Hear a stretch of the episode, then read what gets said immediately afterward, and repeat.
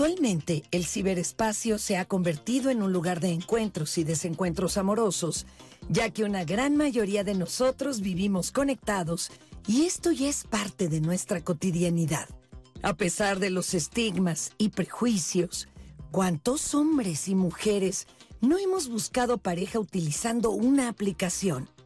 Aunque algunas personas las consideran propicias solo para reuniones efímeras o de una sola ocasión, muchos usuarios de aplicaciones de citas reconocen que son efectivas para identificar personas con quien establecer una relación formal, aprovechando las ventajas que esta dinámica de ligue representa. Y, por supuesto, asumiendo también los riesgos. Si bien las aplicaciones ofrecen variedad y una sensación de rapidez, habría que preguntarnos qué buscamos, cómo nos mostramos ante los demás y qué importancia le damos a este tipo de vínculos. Hoy, en Diálogos en Confianza, hablaremos de la búsqueda de pareja en aplicaciones. Hola, soy Anaí Vázquez y en nombre de mi compañera Cristina Jauregui les doy la más cordial bienvenida a este su programa Diálogos en Confianza y pues ya vieron en la introducción, vamos a cerrar viernes con todo porque vamos a estar hablando sobre búsqueda de pareja en aplicaciones. No es una novedad para todos ustedes que las aplicaciones y la tecnología nos han permitido tener esta cercanía con nuestras amigas, amigos, familiares, seres queridos. La verdad es que ha venido a revolucionar completamente la forma en la que interactuamos con las personas. Pero ustedes se van a preguntar qué pasa con las personas que están en búsqueda de pareja. Pues la verdad es que también la tecnología tiene muchos beneficios para estas personas porque hoy en día hay aplicaciones que están exclusivamente dedicadas a este fin y aunque parece que tenemos una, dos o tres o cuatro opciones, hay muchas más en el mercado y seguro lo vamos a estar hablando a lo largo del programa para que ustedes las vayan conociendo porque hay aplicaciones para todos los intereses, diferentes tipos de interacción, el que busco, qué no busco. Entonces, bueno, vamos a estar hablando de eso a lo largo del programa.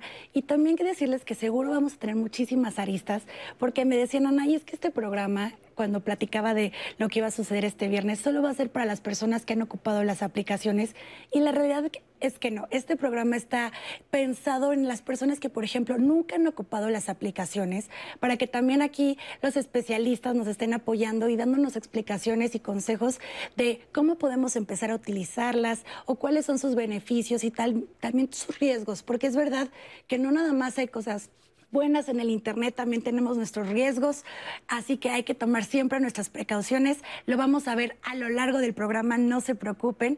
Y también queremos escuchar a esas personas que en efecto ya han ocupado la aplicación para encontrar pareja y no han tenido tal vez la mejor experiencia o esas personas que ya han ocupado las aplicaciones y hoy en día tienen una pareja gracias a estas aplicaciones o han tenido pareja gracias a estas, así que Hoy por hoy, el día y el objetivo de este programa es que en conjunto sus testimonios y nosotros los especialistas acá en el estudio también podamos construir este programa. Y gracias a eso, pues obviamente tenemos aquí en el estudio a Natalia Jiménez que va a estar al pendiente de todos sus comentarios a lo largo del programa, mensajes y llamadas. Natalia, buenos días, ¿cómo estás? Así es, Ani, muy bien, pues un placer compartir este programa contigo, con los especialistas y por supuesto con ustedes que nos siguen al otro lado de la pantalla aquí en la señal del 11.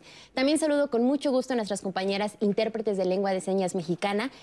Istiel Caneda, que está en este momento, junto con Lía Vadillo, van a estar alternando a lo largo de esta transmisión. Y como bien lo dice Sani, la verdad es que el tema de hoy es muy emocionante, porque en primer lugar vamos a ver que las aplicaciones para encontrar pareja no solamente están dirigidas a los jóvenes, como se podría pensar. Incluso ustedes que nos ven pueden decir, bueno, yo ya soy muy adulto para eso, o realmente podré encontrar pareja ahí. Pues sí, de hecho hay un estudio que ya demuestra que el rubro de la población de 45 a 55 años cada vez está más inmerso en el uso de Internet y por supuesto de las diferentes tecnologías. Y sobre todo es un tema de conversación recurrente entre amistades. La verdad yo recuerdo cuando platicaba con mis compañeras de universidad sobre este tema y algo que debemos poner sobre la mesa es el abanico de posibilidades que hay. Desde las personas que solamente quieren ligar o coquetear, desde quienes realmente quieren buscar una pareja estable, también las experiencias son diversas. Hay a quienes les va muy bien y también hay personas que no han tenido mucha suerte o que incluso debemos también tener en cuenta los riesgos que corremos. ¿Qué tal que nos estamos eh, conectando con una persona que no es quien dice ser, que tiene una intención diferente? Bueno, de eso vamos a platicar hoy y yo los quiero invitar a que ustedes, como siempre, formen parte de esta conversación. ¿Y cómo lo pueden hacer? Es muy sencillo, a través de las redes sociales. Recuerde que no solamente estamos en vivo en la señal televisiva, sino también a través de Facebook y YouTube. Ahí usted puede comentar en tiempo real lo que quiera, sus experiencias, si le da miedo, si le emociona. La primera pregunta que quiero que usted nos conteste en las redes es, ¿han utilizado las aplicaciones? Sí, ¿cómo les fue? Y si no, por qué. Asimismo, recuerde que estamos en Twitter, en Instagram y hay una línea telefónica, el 55 51 66 40 A lo largo del programa compartimos información adicional, también hay eh, contenido exclusivo de nuestros especialistas. A ustedes les dan un mensaje entre cortes y eso siempre se sube a las redes sociales y en especial en el blog de Diálogos en Confianza. Ahí usted puede encontrar el link al programa completo. Así que no se preocupe si se pierde una parte del programa, siempre queda guardado. Así que participe con nosotros para que juntos construyamos la conversación de hoy, Ani. Totalmente, Nat. Definitivamente el día de hoy lo más importante van a ser sus testimonios y seguro van a enriquecer de gran manera este programa. Y ahora sí empezamos de lleno presentándoles a nuestros, a nuestros especialistas del día de hoy. Quiero presentarles a Enrique Culebro. Caram, Enrique, ¿cómo estás? Buenos Muy bien, días. Gracias por la invitación. Qué gusto tenerte por acá. Enrique es mercadólogo, expresidente de la Asociación de Internet y director general de Central Media. Enrique, qué gusto. Gracias, buenos días. Por el otro costado tenemos aquí a Eduardo Eduardo Guadarrama, licenciado en psicología, con experiencia en campo de investigación clínica laboral, autor de la investigación Tinder, La modernidad del amor. Eduardo, no te voy a mentir, sí leí algo de esta investigación, seguro vamos a hablar más de ella a lo largo del programa. ¿Cómo estás, Eduardo? Muy bien, muchas gracias por invitarme. Qué bueno que estás por acá. Y Doris, bienvenida a este programa. Doris Soberanis Barrientos, doctora en psicoanálisis con especialidad en pareja y familia. Doris, bienvenida a este programa. Muchas gracias, Ana, y encantada de estar aquí. Gracias por la invitación. Ay, me encanta tenerlos el día de hoy aquí en este programa. Y pues vamos a empezar con una cápsula que tenemos de Kim. Ella nos va a dar el perfecto, la perfecta introducción para hablar sobre aplicaciones. Así que vamos a verla. La búsqueda de la pareja es un tema que a lo largo de la historia ha sucedido, ¿no? En otro momento hubo las famosas casamenteras o las celestinas y demás, y ahora tenemos el era digital. Entonces, de alguna manera era algo que iba a llegar de tarde o temprano a lo digital. Estas empresas encontraron precisamente que había esta opción de ofrecerte perfiles cercanos a ti o de generar un perfil. Empezó antes en las páginas web y pasó después a las aplicaciones en donde ya lo traías como en el celular y aparte eh, con esta habilidad de poderte ubicar, ¿no? geolocalizar, entonces hacer match con personas que no solamente tenían gustos similares o se parecían o, el perfil te parecía atractivo, sino que estaban cerca de ti. En el caso específico de Tinder y Bumble es que eh, lo que Bumble hizo, la diferencia que tiene esta aplicación es que es la mujer la que da el primer paso. Una vez que la aplicación enlaza a las dos personas, es la mujer la que tiene que enviar el primer mensaje. ¿Por qué le definen así? Primero porque la CEO de Bumble es mujer y experimentó lo que era, pues la verdad es que sí, ser mujer en este tipo de aplicaciones en las que eh, de repente pues recibes eh, imágenes y mensajes que no son los más placenteros o los más adecuados para una primera interacción. Cada quien tiene su, su manera de presentarse y de describirse, pero sin duda, ¿qué lo hace, o yo pensaría que lo hace exitoso? Fotos claras y una descripción clara de quién eres, qué te gusta y qué buscas. Hay personas que están buscando el amor de su vida para casarse en dos semanas. Hay quienes nada más están buscando pasarla bien. Hay quienes están buscando amigos. O sea, hay, hay opciones en realidad para todo. Eh, más bien ahí sí depende mucho de, del uso que uno le dé, como les decía, cómo creas tu perfil, qué información das de alta, cómo conectas con los demás, etcétera.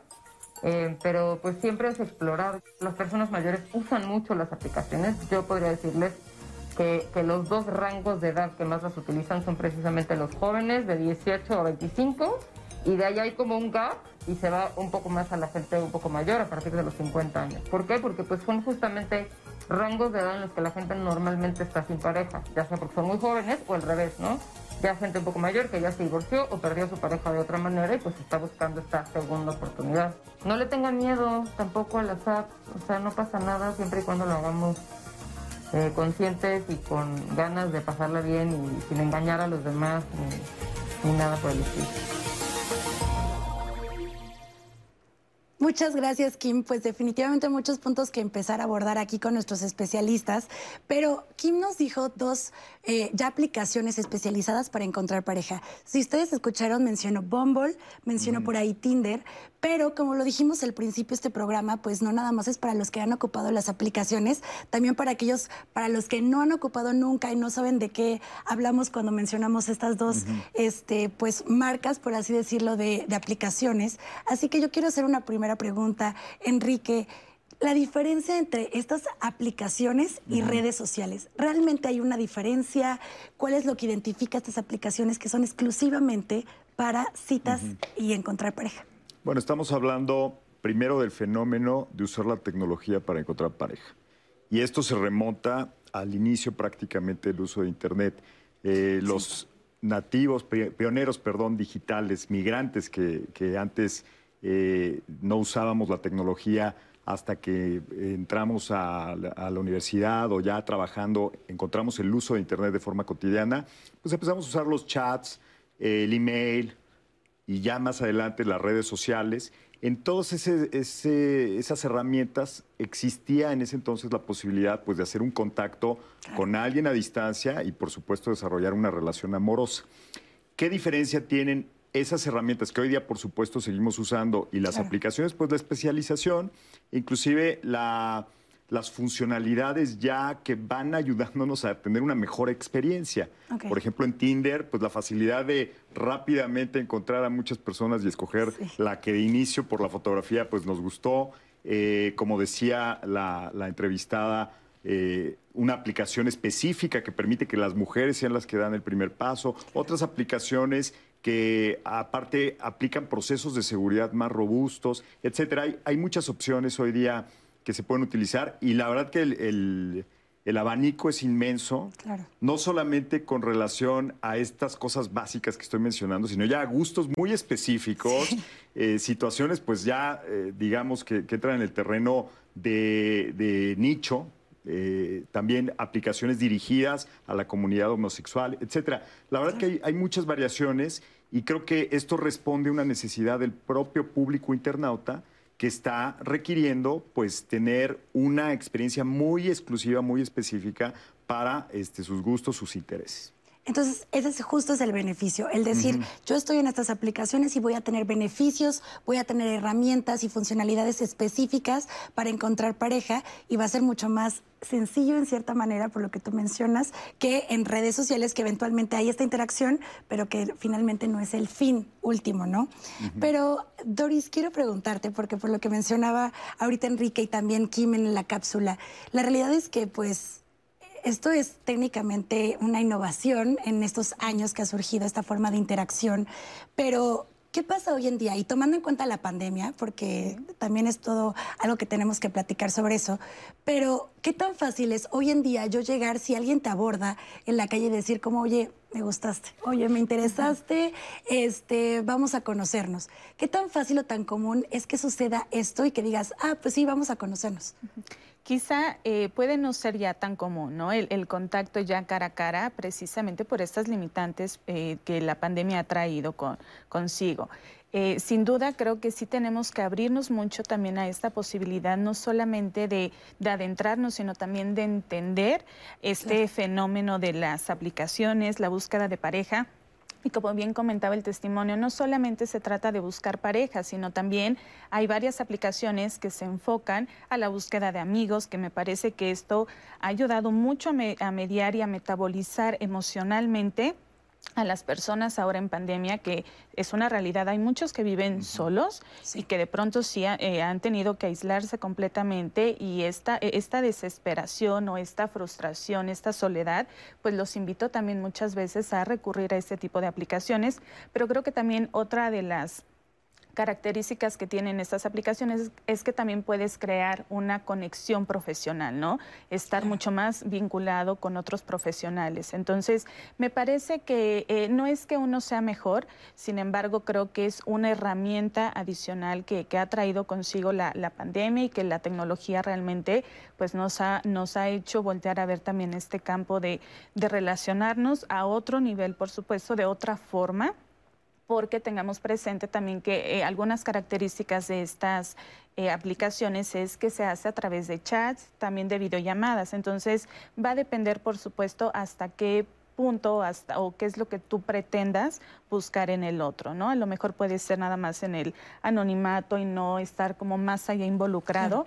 Quizá no hay videollamada, pero me parece que puede ser este una es una herramienta bastante útil en este momento. Entonces y menos amenazante también que quizá el contacto a cara, cara a cara para las personalidades que de pronto tengan esta dificultad no de, acercarse físicamente a alguien y de pronto es más sencillo pues empezarlo a buscar no a través de aplicaciones o a través de las redes sociales Totalmente, y algo que eh, nos reíamos antes de entrar al programa, porque Kim termina su, eh, pues, su cápsula diciéndonos no le tengan miedo a estas aplicaciones, pueden utilizarlas. Y como tú mencionas, es una herramienta, ¿no? Es una opción que seguramente vamos a ver a lo largo del programa. Hay diferentes opciones, pero esta es una de ellas para conectar, para vincular. Pero así como tal vez puede dar un poco de miedo o este temor a conocer a alguien en persona, que alguien te aborde en la calle, la realidad es que también, no sé qué opinas, Eduardo, pero también estos riesgos de, en algún momento yo puedo hacer un perfil totalmente falso, tanto en mis redes sociales como en estos perfiles, o sea... Claramente me imagino que hay una gama de mentir de, hola, soy Anaí, soy la reina de Inglaterra, ah, hola, soy Anaí y soy súper exitosa y dices, bueno, aquí no mintió tanto, aquí definitivamente está súper alejado de la realidad hay un abanico de mentir y de crear perfiles falsos, pero también hay estos riesgos, no solo en persona, también en las aplicaciones, ¿no? Claro que sí. Eh, yo creo que, por ejemplo, hay de mentir a mentir, ya lo comentabas. Es mentir en lo básico. Oye, fíjate que yo mido 1,85, y yo peso 45 kilos, cosas muy, muy sencillas en las que puedes mentir, que puedes estirar y puedes ver las fotos y puedes comprobar. Pero después ya viene una descripción un poquito más clara, como yo soy una persona extrovertida, me divierto mucho, si estás conmigo te lo vas a pasar súper bien, si estás conmigo vas a tener el mejor rato de tu vida, soy muy carismático, estudio tal, soy un profesional de, tal área, lo que sea.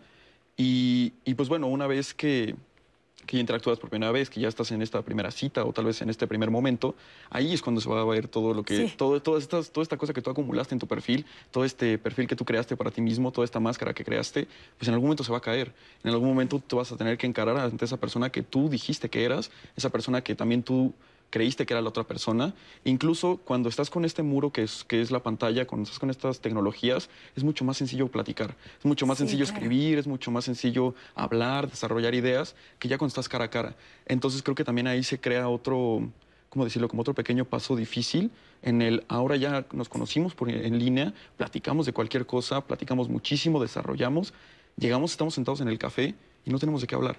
No tenemos de qué hablar porque resulta que con la pantalla yo me sentía más seguro y en el momento en el que yo estoy aquí sentado viendo quién soy yo en la pantalla y quién soy yo ante ti, de repente me trabo, de repente como que se hace una disociación y entonces ahí se puede llegar a interrumpir la conversación.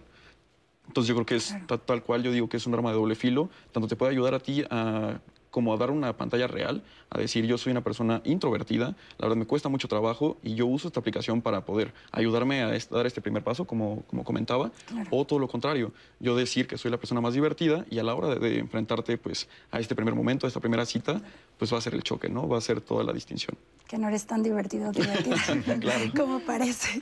Pues la realidad es que, eh, y lo platicábamos un poco con la investigadora de este, de, este programa de diálogos, eh, que muchas veces, aunque tal vez sí digamos la verdad en ese sentido, porque finalmente lo que hacemos al crear nuestros perfiles es, por supuesto que quiero presentar la mejor versión de mí en ese sentido, porque pues finalmente estoy contra, si estamos en las aplicaciones exclusivas para encontrar pareja, pues la verdad es que, como mencionaba Kim, es un, como un catálogo, o sea, estamos frente a diferentes este, pues diferentes perfiles, entonces la persona que está en el teléfono va a ver mi perfil, pero de miles, ¿no? Entonces, si no escojo mi mejor foto o no pongo una descripción que pues pueda ser incluso graciosa o que pueda ser interesante, pues la realidad es que estoy en contra de ese sentido de en competencia, no quiero decir esa palabra, pero podría ser una palabra. Eh, pero la realidad es que platicando decíamos, igual y cada plataforma, o sea, aunque nosotros digamos, es que estoy mintiendo, la realidad es que cada plataforma también tiene sus dinámicas, o sea, en el sentido de, no estoy mintiendo cuando estoy, por ejemplo, en Twitter y soy Anaí la fanática de política, porque la realidad es que esta red social es lo que me obliga, por así decirlo. O en Bumble no estoy mintiendo porque yo estoy diciendo que igual me gusta cocinar, que es la realidad, Tal vez no lo menciono en mi Instagram, ah, pero en Bumble me estoy eh, dando a conocer esa cualidad que tal vez puede ser interesante en esta red social.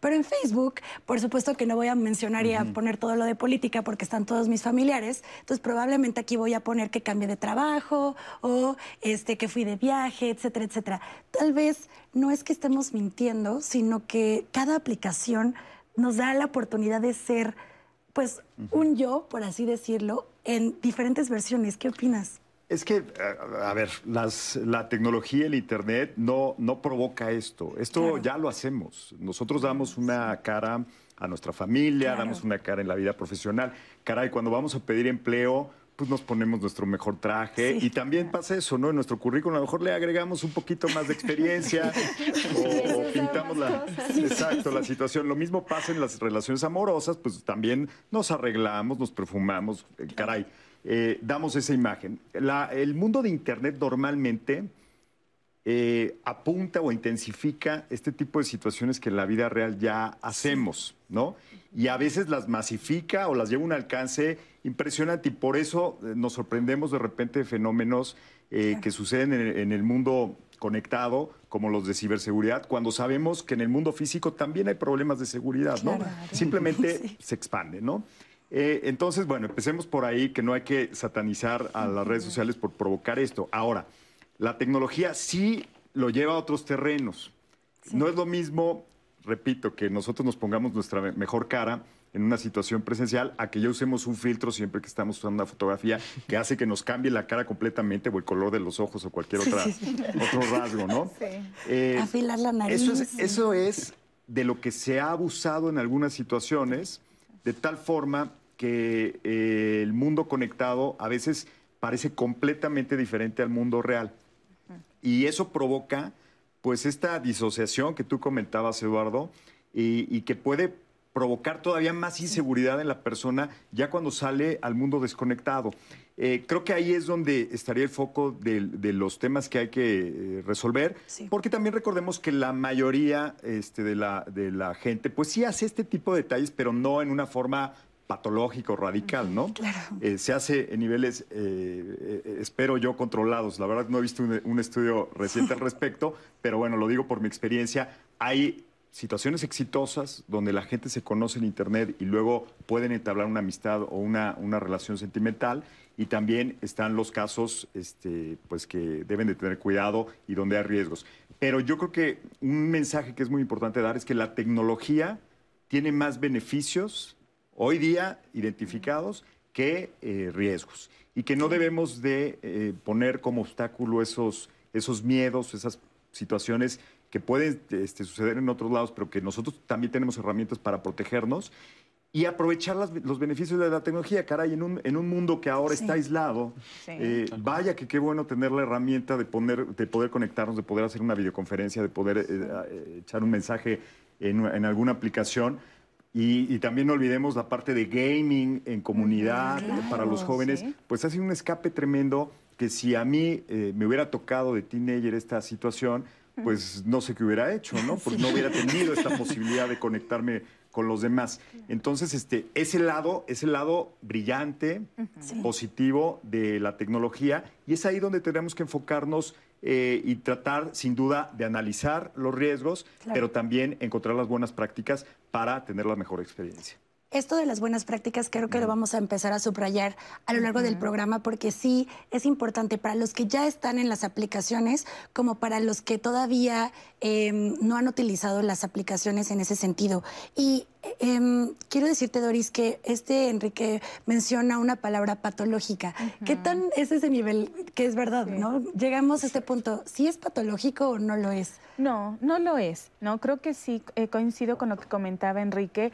No hay que estigmatizar el uso de, las aplicaciones ni de las redes sociales, ¿no?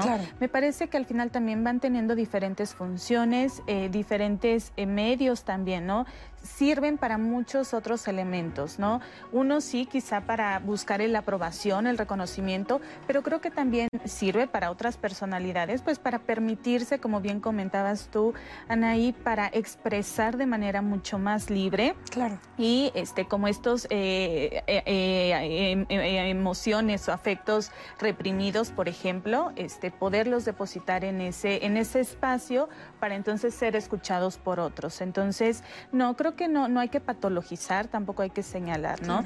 Y, como bien comentan, en algún momento van a entrar al punto de la desconexión, pero al final del día son dos realidades, ¿no? Porque de pronto hablamos como de una realidad física y una y, y algo que es ficticio, ¿no? Totalmente. Pues bueno, ahorita vamos a una pausa y regresamos.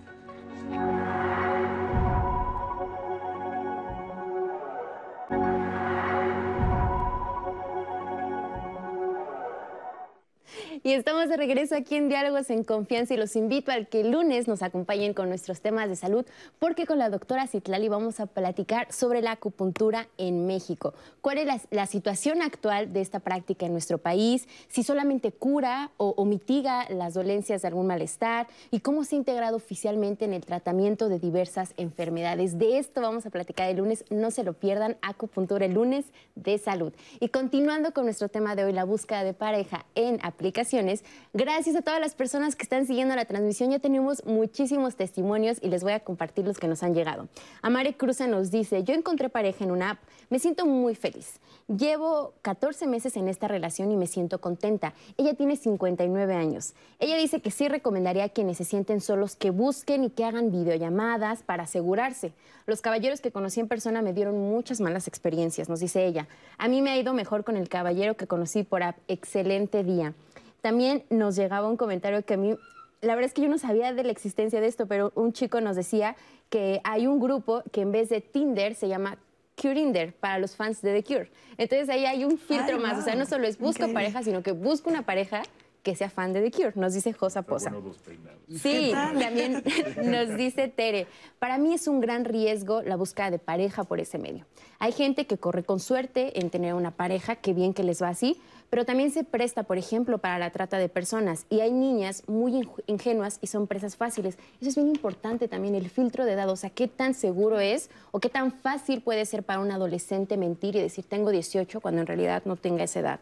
Alex el Scout Ramírez, la modernidad nos sorprende, la tradición se extraña. Por eso para los jóvenes de 53 años como yo, se sabe que lo más bonito pues eran las cartas, el paseo en el parque. Hoy se vive totalmente diferente. Al parecer hoy es más fácil, solo que se tiene que tener más cuidado. Mirnix Paz nos dice, pura perdedera de tiempo. La gente no quiere arriesgarse ya en persona. Quieren toda la información por la aplicación y si creen que vale la pena la otra persona, tienen una cita y luego se decepcionan porque la otra persona no cumplió con sus expectativas.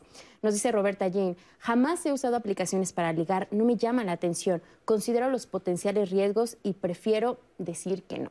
Blanca Sánchez. Hace tres años conocí a una persona por accidente en Facebook y me agradó su compañía y educación. Paseamos tres años por todos lados y por la pandemia pues nos alejamos. Estoy tranquila porque me porté decente. Gracias a Dios tuve el valor de alejarme y dejar de pasear, nos dice Blanca Sánchez. También Reina Durán, es arriesgado porque la mayoría de las personas mienten y buscan solo algo furtivo. Mi mala experiencia es que solo buscan sexo.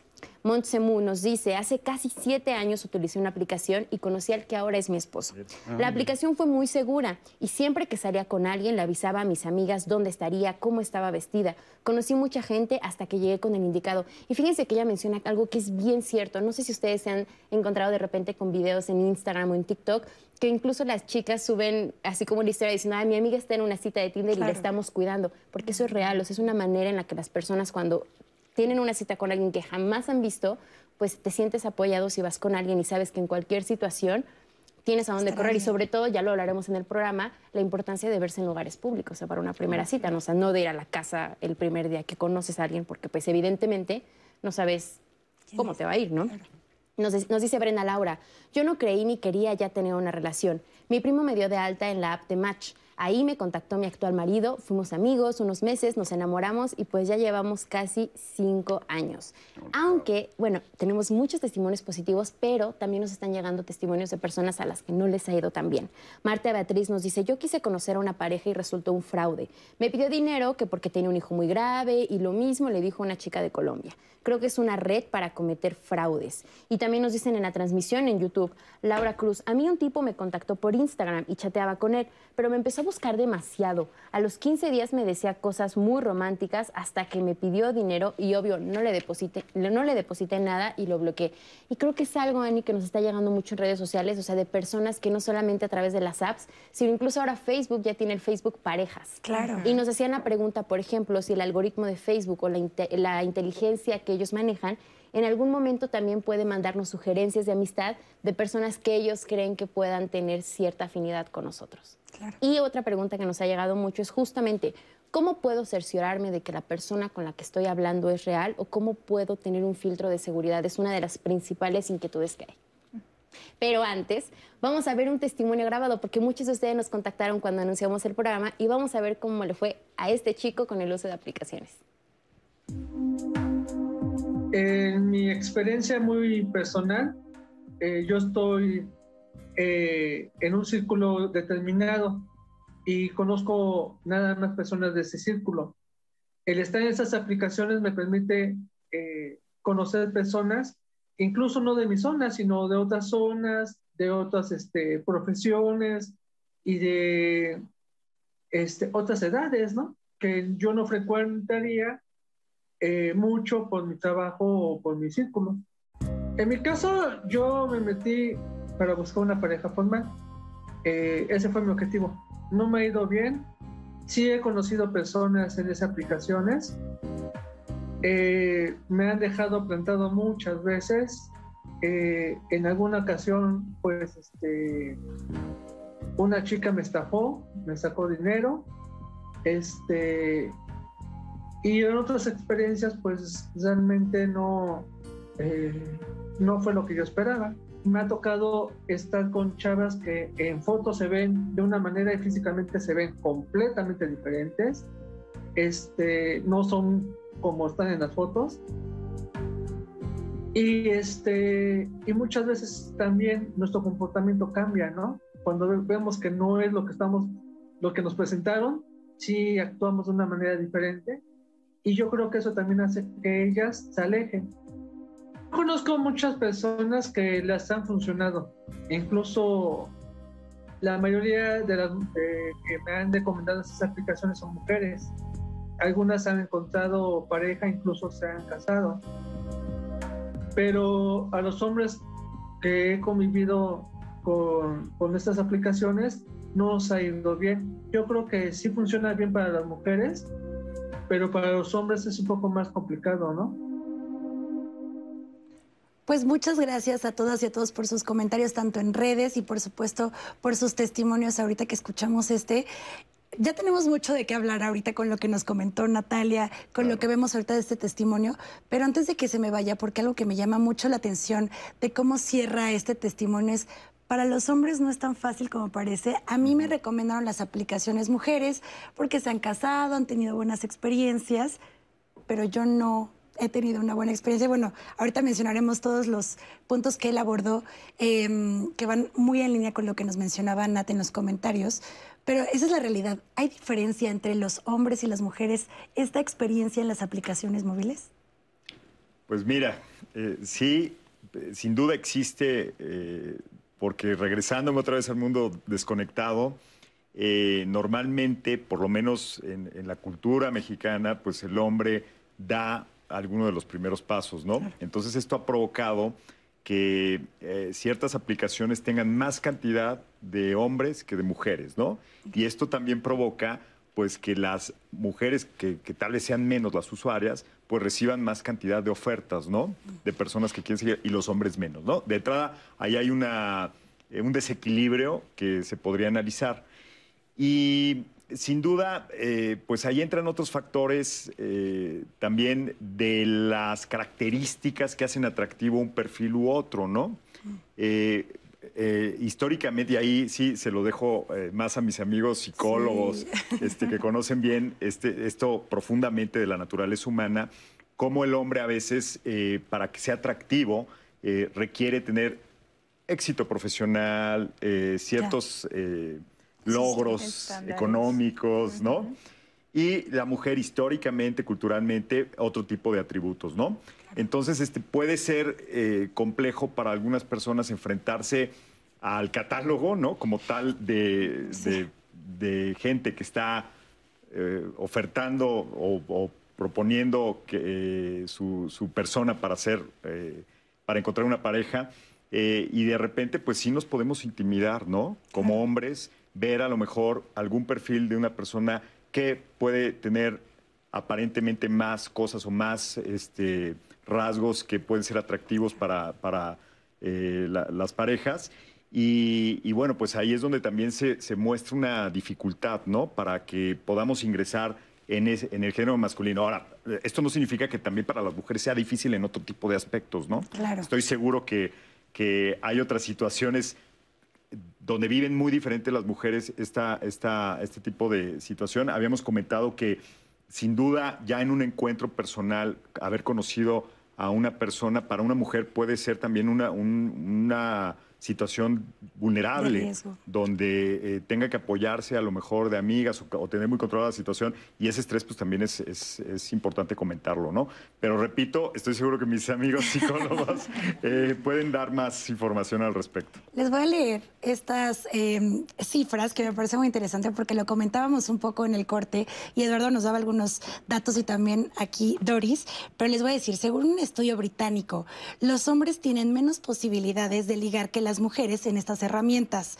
Descubrieron que los hombres suelen dar like seis veces más respecto a las mujeres y en cambio un hombre lo eligen uno de cada 115 mujeres. Y decías, Eduardo, que eso sí es probable. me llama mucho la atención esto.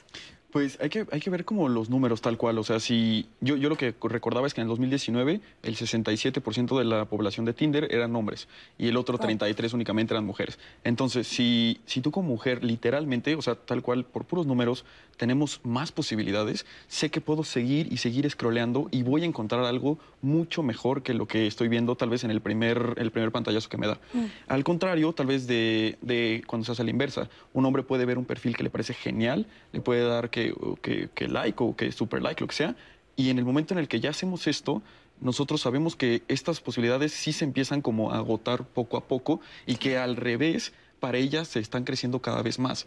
Entonces, ¿qué quiere decir? Nosotros podemos incluso cuando tú platicas de los filtros, cuando dices quiero que sea de tal rango de edad, tal rango de edad, que esté entre tantos kilómetros, siempre te va a arrojar miles de perfiles. Pero entre más filtros tú pongas, menos perfiles te va a arrojar. Y eso al revés, cuando eres mujer, hace que sí disminuya el número, pero no tanto como para los hombres. ¿Cómo decirlo? O sea, en el momento en el que yo, si yo pongo, quiero que midan a partir de tanta estatura, quiero que tengan una carrera profesional, etcétera, yo limito al campo, de ese 33% lo limito a un, claro. un, ¿qué? un 10, a un 20, y de ese 20, pues ahora va, va, al revés. Ese 10 y 20 tiene a otros 67%, que estoy seguro de que los 67 están más que dispuestos para, para estar en, este, como en esta relación o para interactuar.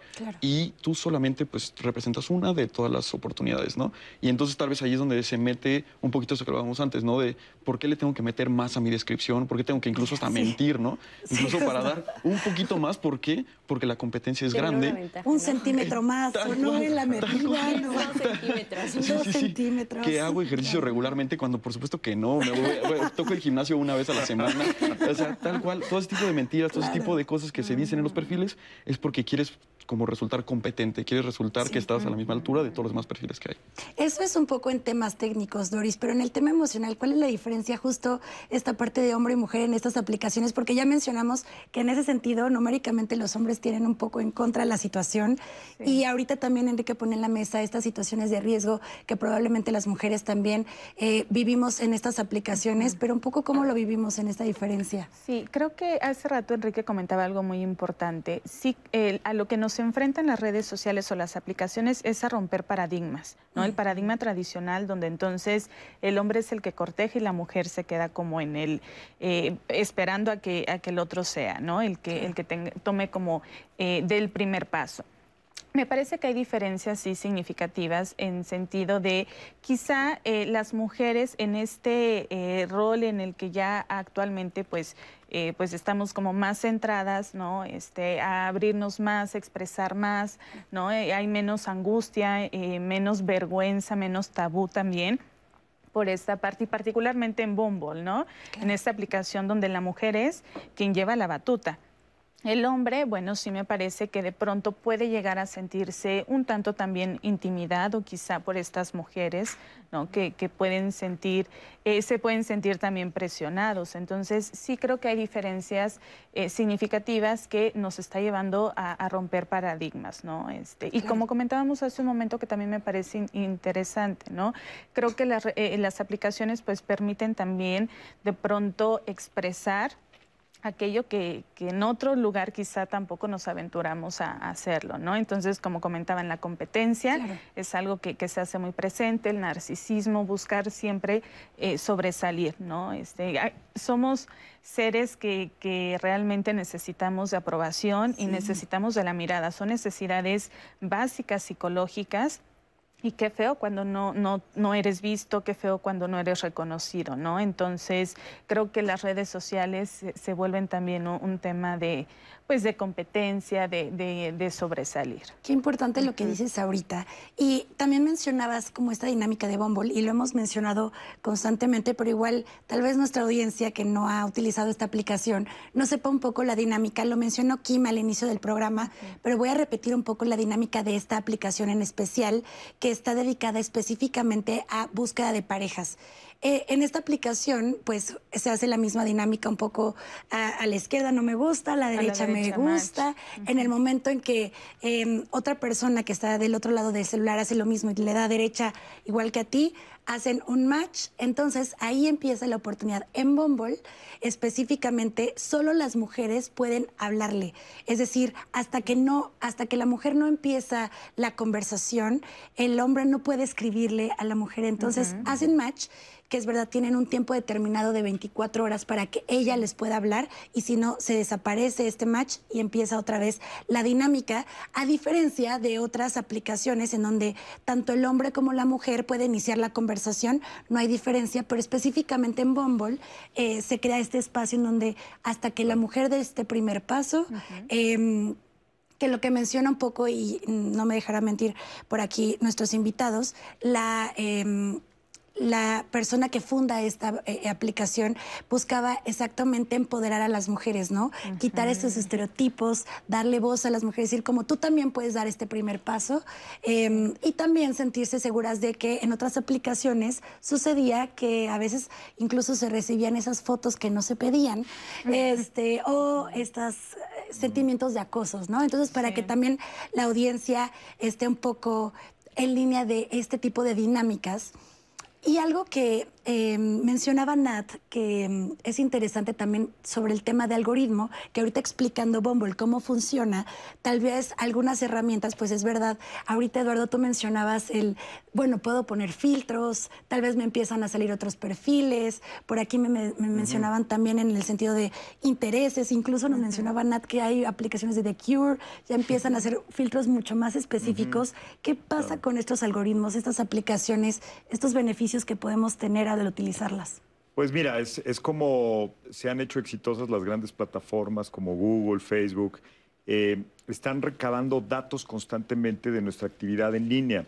Eh, cada like que damos, cada compartir, cada página que seguimos, inclusive cuando salimos de la aplicación y estamos navegando en otros lugares, eh, hay mecanismos para que nos sigan en esas visitas, estas mismas plataformas y vayan haciendo un perfil virtual de cómo, de cómo somos. Eh, por ahí eh, dicen algunas teorías que muchas de estas aplicaciones nos pueden conocer mejor que nosotros mismos, con, unos cuantos, con unas cuantas interacciones, ¿no? Y saber lo que inconscientemente tal vez deseamos que, nosotros tal vez no, hemos descubierto.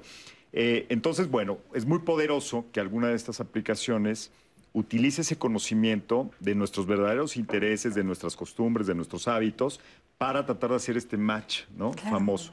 Eh, ¿Qué diferencia a una aplicación de otra en cuanto al éxito que van a lograr? pues esta receta secreta. ¿Cómo usan todas estas variables para realmente ponerte enfrente de, este catálogo de millones de personas a las que sean más probable que te gusten? ¿No? Por un lado, lo que tú ingresas como información, y aquí me gustaría hacer un paréntesis, parte del éxito de estas plataformas es que la persona que está del otro lado sepa qué quiere y qué está buscando. Esa que, repito, eso no es diferente al mundo real, ¿no? O sea, si sabemos lo que queremos, es más probable que encontremos una pareja adecuada. Pues lo mismo en las redes sociales.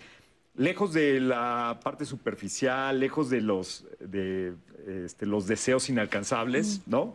¿Qué realmente queremos obtener? Una relación a largo plazo, una, una amistad, eh, algo de momento, solo para divertirnos. Cuando tenemos esa claridad, es más probable que las aplicaciones funcionen mejor porque van a hacer precisamente ese match. Yo, yo creo que muchas de las eh, malas experiencias resultan en que de inicio el solicitante no es tan claro en lo que quiere o está muy volado, la verdad. caray, si de inicio preguntan a alguien que no tenga mucha experiencia en relaciones personales, pues vas a creer que es el más alto, el más guapo, el más exitoso, ¿no? Y conforme eh, la vida este, pues nos va enseñando cómo, cómo es la naturaleza social del ser humano, pues vamos nosotros también entendiendo qué es lo que buscamos o qué es más importante para nosotros al final de, esta, de estos aspectos superficiales. Y esto que mencionas, Enrique, es interesante porque dices como qué estoy buscando, pero muchas veces también nos enfrentamos a algunos estereotipos, porque tal vez yo digo, es que yo es justo, estoy buscando a alguien una relación muy formal o quiero una relación ya seria, quiero establecerme con alguien, pero de repente nos, nos enfrentamos a estos estereotipos de, ¿sabes qué? Es que Tinder solamente es para relaciones casuales. Entonces no voy a usar esta aplicación o la voy como la forma en la que la voy a utilizar va a ser súper distinta porque la verdad ya sé y tal vez no es así. No sé qué opinas, Eduardo. Finalmente que tú también tienes este como investigación específicamente en Tinder, porque ya hablamos de Bumble, pero hay estos estigmas también en diferentes aplicaciones, a pesar de que sepamos qué es lo que buscamos. Claro, y, y ¿sabes qué es lo peor? Cuando tú les preguntas a la gente qué es lo que tú buscas en Tinder, todos te van a decir eso que acabas de decir, encuentros casuales. Solamente busco encuentros casuales. Y lo más, lo más divertido, o lo más como como que, se contradice un poquito es en el momento en el que tú les preguntas, oye, bueno, y si estás buscando solamente encuentros casuales, ¿por qué en este momento tú decidiste solamente ver las fotos y después bajaste la descripción y dijiste, ah, no, pues que esta persona le gusta tal cosa, entonces mejor no me gusta? Y yo como, oye, pues entonces en este momento me dijiste, ¿quieres una relación casual? ¿por qué te debería de interesar sus intereses? Si nada más le estás buscando una relación casual, ¿cuál sería el sentido, cuál sería el punto de que ustedes conectaran a otro nivel? Y ahí es donde se contradicen hasta las personas cuando están buscando cosas en Tinder. O sea, ellos mismos no se dan cuenta de que tal vez a la larga ellos también están buscando conectar con otras personas. Están buscando como una conexión un poquito más elevada, una conexión más alta que solamente los encuentros casuales.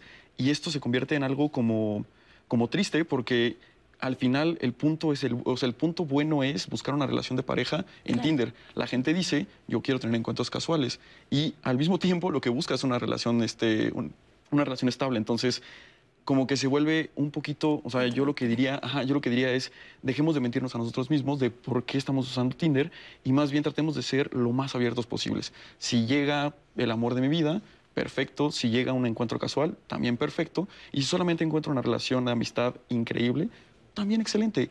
O sea, tratemos de dejar de decir uso Tinder por tal. Claro, y, creo que esto es, es, valioso porque tenemos un testimonio que justo rompe este, este estereotipo porque ella nos cuenta un poco eh, cómo también a través de Tinder encontró pareja, pero vamos a ver algunos puntos más que vamos a abordar ahorita con nuestros especialistas. Vamos a verlo. En primer lugar, tuve una experiencia en una página que era Match que era para conocer personas. Esto debido a que, bueno, pues cada vez conocía gente que platicaba de historias de éxito de parejas que se habían conocido a través de esta página. Entonces dije, bueno, pues qué pierdo con conocer. Entré, hice un perfil y estuve un tiempo ahí como tratando de conocer gente. La verdad, ahí no, no, no, no conocí a nadie eh, y pues pasó un tiempo, tuve una pareja, dejé esta página y ya cuando vuelvo a ser soltera me entero que ahora existen las aplicaciones en el teléfono. La primera que utilicé fue Tinder. Ahí sí estuve pues con la novedad de viendo que era como un catálogo de, ay, sí, este sí, este no. Y bueno, como que se ofrecía o que ofrecías. Este, de ahí fue que conocí a una persona y estuvimos juntos casi cuatro años. Cuando termina esta relación, ahora me entero que hay otra aplicación que es como mejor que Tinder y como más seria, ¿no? Que hay personas que buscan relaciones más serias y es Bumble.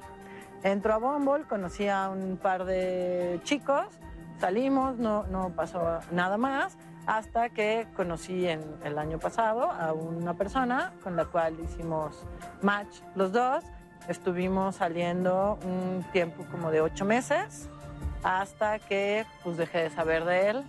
Este, y bueno, me invitó previo a esto a invertir en un negocio.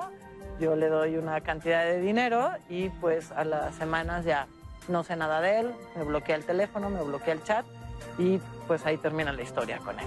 No he hecho una denuncia en redes sociales, sí se puso una denuncia por la vía penal, pero únicamente como para dejar una constancia, ¿no? De qué pasó por si llegara a pasar algo más. No sabemos siquiera si era el nombre real de esta persona, no sabemos a qué más se dedicaba. Entonces, este, sí me ha ayudado mucho el apoyo psicológico, pues, el apoyo de los amigos, de las amigas, de la familia y pues el darme cuenta que pues una sola es la que también tiene que sentirse bien para después poder interactuar con otras personas y darse cuenta de cuando son buenas o malas intenciones. ¿no? Ahorita estoy obviamente eh, dada de baja de las aplicaciones. Sin embargo, yo siempre he sido alguien que cree en esas aplicaciones y que en algún momento voy a regresar. Este, claro, ya como con unas medidas más severas, este, pero sí, yo creo que la verdad actualmente son la forma en que uno tiene para conocer personas debido a las dinámicas de, la vida, de la ciudad, pues es un, buen espacio para conocer gente y bueno, los riesgos existen tanto conociendo gente por las aplicaciones como por gente que te presenten los amigos. Ay, muchas gracias por compartirnos tu testimonio e igualmente en Facebook hay más personas que nos escriben. León Carlos nos dice, hay unos como yo que aún teniendo oportunidades en la vida real tenemos un perfil Synapse, porque ¿qué tal si ahí encuentras algo insospechado, algo que no esperabas? Aunque siempre ganan las relaciones en vivo. Y esto es muy cierto porque una bondad que tienen las aplicaciones y que no lo podemos negar es que de repente conectas con personas que en la vida habrías conocido, porque ni siquiera son del mismo ramo profesional o ni siquiera tienen tal vez algo en común en la vida física. Y es a través de estas apps que de repente encuentras a gente muy interesante y que si dices, wow, o sea, qué padre, porque no creí que en algún momento yo pudiera conectar o conocer a alguien con ciertas características. Aunque también hay quien nos dice que esta es la era del vacío. Y esto se relaciona mucho con esta concepción que hay del amor líquido, de lo desechable, de que todo lo queremos así, ¿no? Y es verdad, verdad esto que menciona Nat. Claro, porque en qué momento tomamos, o sea, una persona por más tiempo o menos tiempo que se dedicó en hacer un perfil de Tinder, de Bumble, ¿en qué momento decidimos que 30 segundos, una leída rápida, ver dos, tres fotos, era suficiente para desecharla como persona?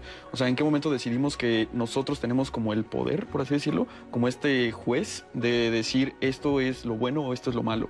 Y en ese momento nos convertimos en o sea, tratamos de a las personas como si fueran un catálogo, o sea, como si estuviéramos comprando un coche. Oye, este me ofrece esto, esto, esto y esto, me gusta, me interesa. Y si no, pues... Claro, y en contraposición hemos visto justo lo que menciona Eduardo, lo que menciona Nat, pero también hemos visto casos de éxito que tienen parejas eh, que se casan, etcétera. Pero bueno, vamos a hablar de eso después de esta pausa.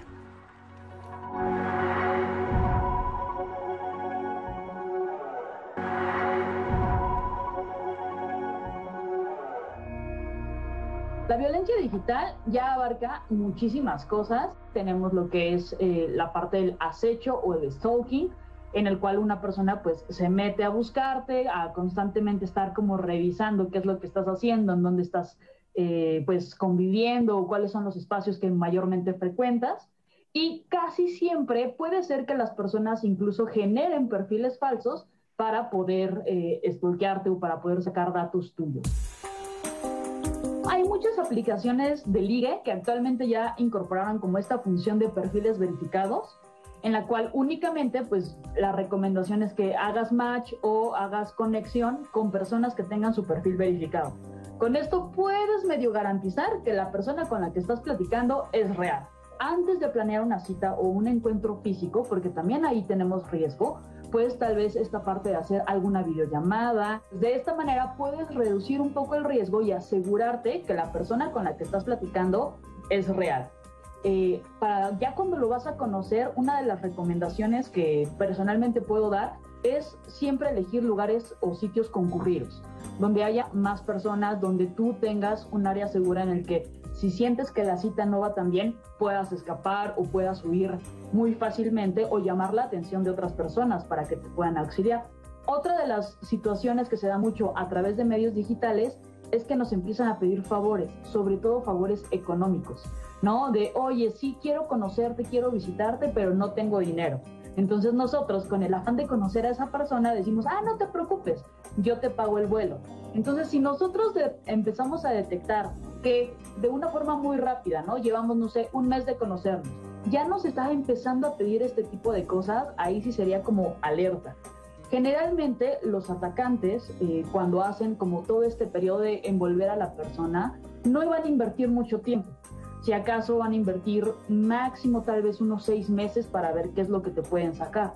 Entonces, si como pareja ya él empezar a hacer eso de, bueno, te pago el vuelo, sí, no está mal, pero tal vez ya hacerlo cuando lleves un año, dos años de relación en la cual ya conoces bien a la persona y ya lograste identificar eso. Esos periodos tan prolongados de tiempo, un atacante no los va a desperdiciar. Va a preferir irse con una víctima que al mes ya le esté soltando dinero, ya le esté soltando cualquier otro tipo de beneficio que eh, simplemente no se, no se debería de dar. Qué valioso esto que nos comparte Samantha. Y la realidad es que ya lo hemos visto a lo largo del programa. Natalia nos daba algunos consejos como de vayan con amigos cuando salen en su primera cita. Pero Samantha nos dice, ojo, cuando te piden favores y que empiezan a pedirte dinero, eso es una señal de alerta. Hacer match con perfiles verificados es una de las opciones que también nos brinda Samantha. Decir, como recuerda que tenemos estas eh, diferentes herramientas en las aplicaciones que te dan mucho más seguridad. Eh, antes de tener tu primera cita, ¿por qué no hacer una videollamada? También eso nos recomienda Samantha. Y que también nos mencionaba Nat hace un ratito, en nuestra primera cita, hacerla en lugares concurridos. ¿Y por qué esto es importante mencionarlo? Porque, reitero, las personas que no han ocupado la aplicación tienen muchos beneficios, pero por supuesto hay que tomar en cuenta estos riesgos y siempre tomar las precauciones debidas para tener la mejor experiencia posible en estas aplicaciones, porque no está de más tomar estas medidas en el día a día em, que nos asegurará una mejor experiencia. Y Nat nos estaba comentando en el corte que también recibió una llamada con un testimonio similar, Nat. Sí, así es, Ani. De hecho, en redes sociales a lo largo del programa nos han llegado muchas historias de personas que comparten que pues sufrieron un fraude por parte de la persona con la que creían que estaban teniendo pues un tipo de relación o que estaban conociendo con una intención amorosa. De hecho, nos escribe un hombre y nos dice, me da mucha tristeza saber que haya personas que solo buscan engañar a otras para su beneficio personal. Yo conocí a una mujer y me comentó que su marido la abandonó con dos hijos, que no tenía trabajo y que estaba enferma de COVID.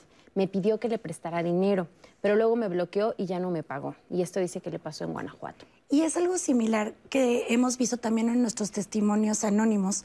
Eh, en algunos nos mencionaban, bueno, en el último que vimos de la mujer, tuvo una gran experiencia, que incluso tuvo una relación de cuatro años y que eh, funcionó perfecto, pero luego nos dice que termina esta relación y empieza otra vez a descargar las aplicaciones, a entrar a esta aplicación y se da cuenta que pues en efecto fue estafada o, bueno, que vieron un tema de estafa. Pero ella dice algo clave que creo que me gustaría también recalcar. Dice es que tal vez yo no estaba en la mejor opción, yo no estaba en el mejor momento y tal vez eso me hizo lo pongo en la mesa, no lo sé, nos ponen en una situación mucho más vulnerable eh, porque hemos ocupado la palabra aprobación con Doris. estamos en búsqueda constante de, aprobación. También algo que mencionaba eh, Eduardo hace, rato, eh, que nos decía, ¿sabes qué, Enrique, Eduardo, que nos decía, ¿sabes qué? Igual preguntarnos cuál es nuestro objetivo, qué hacemos en estas aplicaciones, porque nos volvemos vulnerables. O sea, cuando estamos en la aplicación nos volvemos mucho más vulnerables. ¿Qué tan importante es esta confianza, el autoconocimiento, el decir, ¿qué hago aquí? ¿Qué estoy haciendo en estas aplicaciones, Doris? Sí, es muy importante, como bien comentaban, saber primero por qué estoy recurriendo a las aplicaciones para la búsqueda de pareja. ¿no? hace rato comentábamos, hay personas que creen precisamente que no pueden vincularse o tener otro un, acercamiento con, con, otra persona de manera física. Entonces, creo que hay otros eh, aspectos individuales, emocionales, inconscientes, que también juegan un papel fundamental, ¿no? En, en la aparición, en la búsqueda de pareja, ¿no? El, el, aparecerme en una plataforma, el ya crear mi perfil. Entonces, creo que si eh, la vulnerabilidad se pone también sobre la mesa, donde también es un espacio donde nos permite sí descargar deseos reprimidos, permitirnos ser aquellas personas que no físico no seríamos, pero también tenemos este, eh, como este testimonio donde se sintió mucho más vulnerada, ¿no? Este, entonces me parece que sí es importante también el autoconocimiento, saber qué, qué es lo que buscamos, qué es lo que pretendemos de, de la otra persona, precisamente para no, no salir desilusionados, ¿no? Creo que ese sería como un, un punto importante a resaltar. Creo que la ilusión o la idealización también que se puede hacer en el primer momento del match o del contacto con la otra persona, hay que tener mucho cuidado, hay que ser mesurados y muy cautelosos anímicamente este, cuando nos involucramos con, otras personas a través de, las plataformas. Recordar que detrás de un celular, detrás de una computadora, de esta aplicación, hay una persona con la que estamos interactuando. Em, recordar también que pues yo tengo virtudes y cosas eh, también como personalidad, en el sentido de que a veces en este momento, como mencionaban antes, en este, eh, esta idea de que es amor líquido, etcétera, nos olvidamos también que hay una persona detrás de estas aplicaciones, que hay alguien que también siente, piensa, eh, opina, tiene intereses, gustos, etcétera. Otra vez el tema de confianza, porque lo mencionábamos en corte y quiero también compartírselo a la audiencia, porque a veces yo le decía a Eduardo antes de entrar al programa, a veces en los cortes pasan las mejores cosas y no lo comentamos en vivo, pero esto sí quiero compartírselos a ustedes, porque el tema de confianza es, claro, ¿en qué momento yo me siento como... Em, esta seguridad de decir, en estas aplicaciones únicamente encontramos a personas que son inseguras, a personas que tienen miedo de presentarme, porque por supuesto que detrás de un celular es mucho más fácil escribir, es muy fácil comunicarme. Únicamente hay personas inseguras en estas aplicaciones? ¿Eso es verdad, Doris? No, no necesariamente, ¿no? Incluso puede, puede ser alguien que tenga una vida social muy rica, o sea, presencial, física, que, que, sea parte como de varios ámbitos y sea alguien muy activo en su vida social, familiar, pero que opte también por eh, recurrir al, al espacio, al ciberespacio, para hacer estas búsquedas, porque claro, ¿no? Creo que como comentaba, nos permite también mostrarnos de, otra forma. Entonces, no es exclusivamente para personalidades reservadas o retraídas, sino ya esto está mucho más diversificado. Y quiero reforzarlo de algo que mencionábamos en otros testimonios, esta oportunidad que te dan las aplicaciones de salir de tu círculo en el que habitualmente estás interactuando, eh, mencionaban de gustos e intereses. Estas aplicaciones tal vez no es porque sean seguras, es porque quiero amplificar mi círculo cercano, quiero empezar a conocer a otras personas. Eduardo, ¿estás de acuerdo que ese es uno de los beneficios que nos está permitiendo estas aplicaciones? Claro, y también, por ejemplo, yo he escuchado muchos testimonios de personas que vienen del extranjero, ah, que yo vengo de Europa yo vengo de, no sé, de algún país de Latinoamérica, yo llego a un país que no conozco, no conozco a nadie, no sé de nada, y lo primero que voy a hacer es entrar a un lugar en el que me va a conectar con las personas que están a mi alrededor. Incluso eso te puede ayudar muchísimo a empezar a conocer la cultura, a empezar a conocer personas que te pudieran empezar a introducir a los lugares más comunes de aquí de México, por ejemplo. Y, y, también esta otra parte que comentaba Enrique antes, que era, eh, yo me muevo en tal círculo, en tal oficina, en tal universidad, etcétera, y si yo quiero conocer a la persona que se encuentra en la oficina tal, de tal lugar, de tal, no siquiera tal vez puede ser que aquí, que en el Estado de México o que en Puebla, lo que sea, va a ser imposible para mí en algún momento llegar a coincidir con esa persona. Y esta aplicación lo que va a hacer es presentarte muchas, muchas opciones y ya tú con base en la información que tengas, tus gustos, tu, pues también lo que necesites, lo que gustes, pues vas a, vas a, este, vas a decir, oh, esta es la opción que voy a tomar, esta es la persona que quiero conocer. Claro. Y algo que... Em, ya habíamos dicho repetidamente en el sentido de, bueno, estoy en una aplicación, quiero conocer a más personas, em, tal vez sí soy tímido o tímida y es una gran oportunidad para pues empezar a abordar eh, a alguien a través de mensajería porque te da esta, esta, este permiso de pensar un poco más lo que vas a estar hablando, ¿no? En el sentido de, eh, lo platicaba de broma con eh, mis compañeros el día de ayer, como de igual haces un comité de a ver qué le respondo, ¿no? Y ya te ayudan ahí todas tus amigas y amigos. Eh, entonces te da esta confianza de decir, bueno, igual puedo jugar un poco más. Hace rato decíamos, igual hasta sonar más divertido, divertida. Em, pero tenemos esta línea delgada en decir, bueno, ya construí toda una idea en las aplicaciones, ya construí esta forma de interacción, pero en algún momento, y tú no me dejarás mentir aquí, o bueno, no lo sé, en algún momento para, si yo de verdad estoy buscando una relación o algo en particular, tengo que pasar de lo digital a lo físico. O sea, en algún momento tenemos que transitar a esto y nuevamente regresamos a la palabra confianza porque ya hicimos toda nuestra estrategia, estábamos en la aplicación y ya soy la graciosa, gracioso, este, dos centímetros más alta, alto, este, pero de repente, híjole, oye, nos podemos ver, este, híjole, ya, ahora sí hay que vernos, ¿no? Ahora sí ¿Qué tan fácil es esta transición entre voy a estar en la parte digital a voy a pasar a la parte real, ¿no? A la parte, bueno, no real, pero a la parte física. Física. Sí, pues eso es lo recomendable, ¿no? Este, digo, a pesar de que la pandemia, pues sí nos limita a eh, estar en lo presencial, en este contacto físico, sí la recomendación es no, que no, no, eh, no sea la mayor parte del tiempo la virtualidad como único medio para, para contactarnos, ¿no? Mm. Y justo para dar ese paso de la virtualidad a lo físico hay que comunicarlo qué tan seguros nos sentimos ambos para dar entonces ese paso.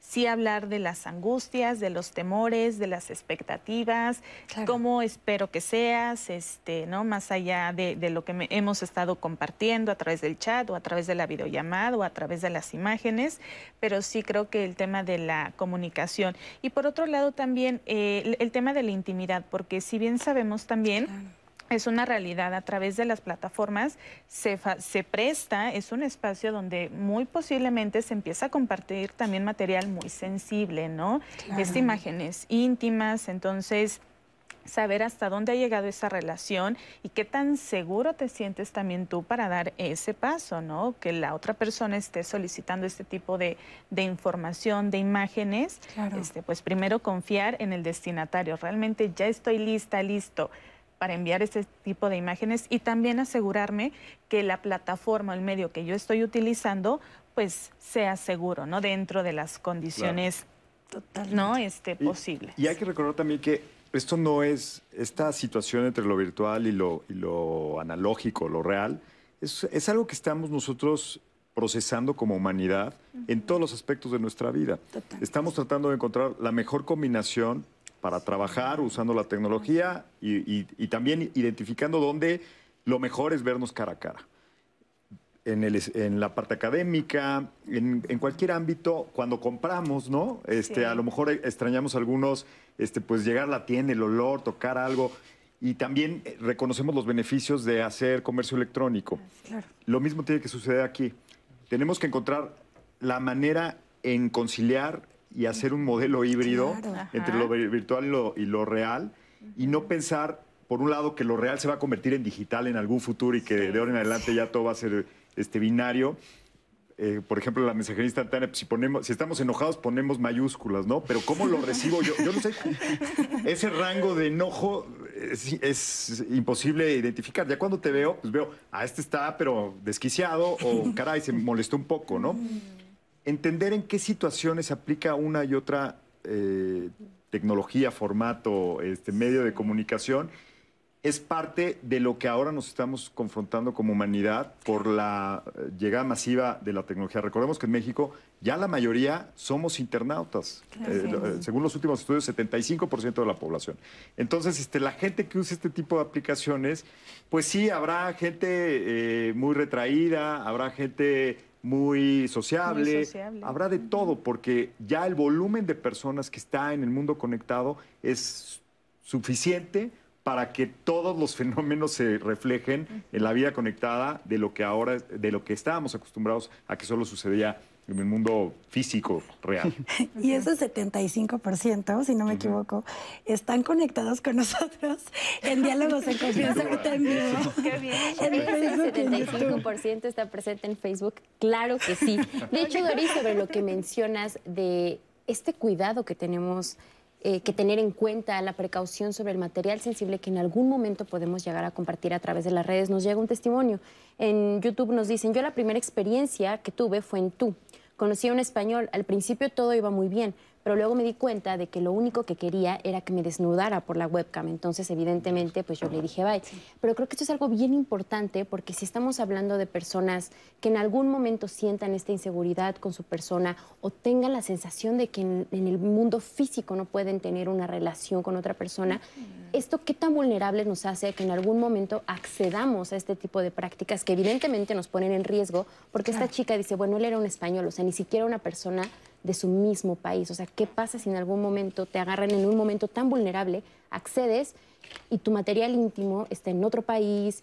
O tú no te das cuenta o termina en una página eh, para adultos. O sea, ¿qué podemos hacer? Este sería algo que quiero poner sobre la mesa. Y también nos llega el testimonio de Irancita Santoyo, ya nos dice, yo conocí a mi esposo en Adopta un Chico.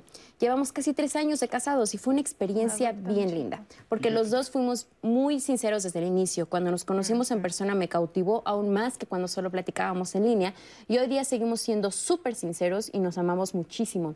Y también nos, nos dice Cristian Agusaid, hace 11 años me separé de mi esposa y gracias a las páginas he encontrado la felicidad con muchas mujeres. Con una duró nuestra relación ocho años, con otras seis meses y año y medio. Pero es muy bonito porque encuentras a las mujeres que son para una relación de por vida, a las que no quieren una relación, pero sí una amistad.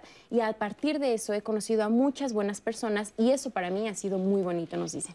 Nat, eso creo que es increíble de escuchar, porque también a veces somos un poco fatálicos y empezamos a hablar como de estas eh, experiencias negativas, pero definitivamente también hay positivas y también es el caso de Rosario. Vamos a ver su caso que también es interesante lo que vamos a estar conversando con los especialistas. Vamos a verlo. Yo tenía un niño pequeño y trabajaba prácticamente todo el día. Eh, de 9 de la mañana a 9 de la noche estaba en el trabajo entonces no había como manera de, socializar eh, pues con otras personas. Entonces eh, sí me metí a la aplicación de WeChat y ahí este, pues mi intención era conocer personas, quizás no para una relación, pero pues para a lo mejor para salir a tomar un café o cualquier cosa. Él me mandó un saludo eh, por medio de la aplicación.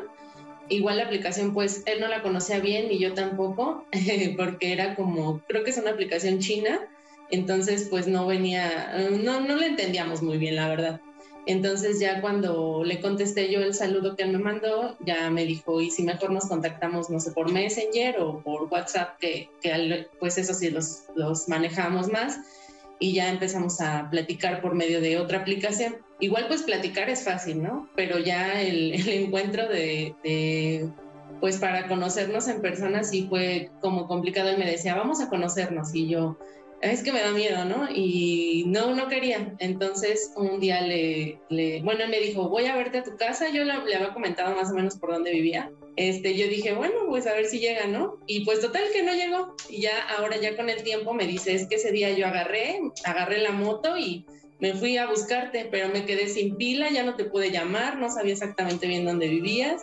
Esa fue la primera ocasión en que intentamos eh, conocernos, pero no se logró. Eh, ya después, pues yo le daba largas, ¿no? Él era muy insistente y dije, bueno, está bien, vamos a conocernos. Y nos encontramos en, el centro de aquí, de donde, de donde yo vivo, y pues así nos conocimos. La verdad fuimos bien aventados porque nos conocimos a lo mejor platicando como unos tres meses. Y después ya cuando nos conocimos en persona, pues nos vimos a lo mejor otros tres meses, pero solamente los fines de semana eh, y no seguido, o sea, a lo mejor este, una vez o dos veces por mes. Y ya después decidimos irnos a vivir juntos. Como no nos conocíamos precisamente, pues sí fue un proceso de eh, a ver cómo eres tú, porque ya vivir con alguien pues es complicado, él sus costumbres, yo mis costumbres, este, luego yo con mi niño chiquito, Eh, mi hijo que también, pues como estaba chiquito, lo aceptó muy rápido, pero igual era como celos, entonces sí fue, este, no complicado, pero pues sí, este, pues llevó su tiempo, ¿no? Conocernos, este, adaptarme a él, que él se adaptara a mí y pues también igual em, como unir todo lo que hacíamos. Sí se pueden tener relaciones serias y duraderas también. Muchas gracias a Rosario por su testimonio. Y algo antes, quiero hacer un pequeño paréntesis antes de platicar, porque tenemos varias cosas que hablar de ese testimonio. Rosario nos dice que en la primera cita, afortunadamente todo sale bien, pero nos dice, yo le di la dirección de mi casa para que viniera. Bueno, solo ya lo vimos aquí en este programa, no es una buena práctica. Acuérdense del punto que nos compartía Samantha, la especialista en ciberseguridad, el vernos en un espacio público, eso nos permite mucho más tranquilidad. Afortunadamente, y como ya vimos en este testimonio, Rosario, todo salió súper bien. Y algo que me llama la atención, que ya lo hablábamos antes, era eh, esto de yo quiero aplazar el conocerlo. Es como, ahí nos vamos a ver, no. No, mejor no. Ya, ahí seguro que si quieres, no, no, no, no hay que vernos. Em, y ella, bueno, si él yo creo que no hubiera continuado esta insistencia, tal vez nunca se hubieran conocido. Pero ayer eh, me platicaba una compañera, ahí yo aquí contando los secretos del equipo, pero una compañera me decía que eh, ella definitivamente dejó de hablarle en LinkedIn porque dijo, ya hay que conocernos en persona. Y ella dijo, no, ya no quiero. Y le dejó de hablar. Y aplicó el famoso ghosting, que si no sabe la audiencia qué es, a ver, Enrique, explícanos un poco. Pues simplemente cuando te ignoran, ¿no? Te ignoran, este, haces un mensaje y no tienes respuesta y es muy frustrante porque en este tipo de situaciones pues no tienes a otro lugar a donde recurrir, ¿no? Si por ejemplo con una amistad o con un familiar no te contestas, pues, le hablas por teléfono, lo vas a ver y dices, ¿qué te pasa, no? Y aquí, como no tienes ese nivel de conexión con la persona, tu único canal de contacto tal vez es una aplicación, una, una, eh, una forma por correo electrónico, por un perfil social, y ahí te dejan de contestar o a veces hasta cierran las cuentas, ¿no? Las apagan completamente. Bueno, te quedas frustrado porque no hay un cierre como tal, no sabes si tú hiciste algo mal, no sabes si le pasó algo a la persona. Y ese, ese grado de angustia pues sí puede ser considerable, ¿no? Esa situación pues la verdad es muy triste. Y, lo que comentaban hace rato, hay que recordar que hay personas del otro lado para los que también hacen eso, ¿no? que, que, realmente están lastimando a alguien de, de forma muy profunda, ¿no? Claro, qué importancia, Doris, de tener ese cierre fundamental, ¿no? Este, porque como bien comenta Enrique, hay, se queda una angustia, la incertidumbre, ¿qué hice yo? ¿Qué pasó? ¿Le, sucedió algo a la, a la otra persona? Entonces no se cierra un ciclo y anímicamente, o sea, si hablamos del duelo, bueno, pues qué duelo tan complicado, ¿no? Este, es como alguien tal cual desapareció, aplicó el ghosting y ya no se sabe nada. Y que justo es otra de las, mm, pues no sé si, si eh, llamarlo ventaja o desventaja que tienen las redes sociales, el cambio de identidad. ¿No? Entonces, con esta facilidad y de esta forma tan efímera, exactamente, ¿no? El bloqueo, entonces, este, sí, anímicamente sí hay duelos complicados también, ¿no? Oye, Nat, ¿nos dará tiempo de unos mensajes? Sí, Ortiz Betty nos dice, hace un año mi ex esposo me engañó y se fue de la casa, pero para no deprimirme entré a una aplicación llamada Badu. Ahí conocí a mi pareja actual, llevamos un año y para mí entrar a la aplicación fue de gran ayuda, pues mi autoestima estaba hasta abajo. Y con halagos y todo lo que hacen cuando empiezan a conquistar, me hizo fuerte para salir de la depresión que yo estaba enfrentando, aunque sé que debo trabajar para mí. Hay más testimonios y recuerden que en el último bloque vamos a leer muchísimos más, así que contáctenos. Una pausa y regresamos. thank you.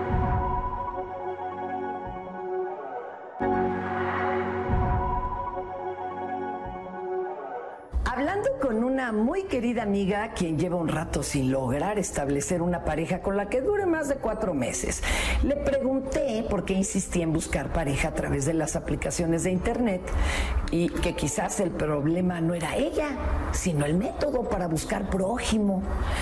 A lo que ella me contestó muy quitada de la pena. Tal vez no estoy buscando una relación larga. Probablemente solo quiera tener con quien salir el fin de semana. Mm, me pareció muy interesante su franqueza y su aceptación de la realidad y de lo efímero que pueden resultar las relaciones humanas en la actualidad. Cuando todavía no existían las redes sociales, recuerdo haber tenido un programa de radio que se llamó La Media Naranja y que estaba aliado con los anuncios de un tabloide que publicaban las necesidades sentimentales de hombres y mujeres que deseaban, en la mayoría de los casos, concretar un matrimonio. Y las peticiones eran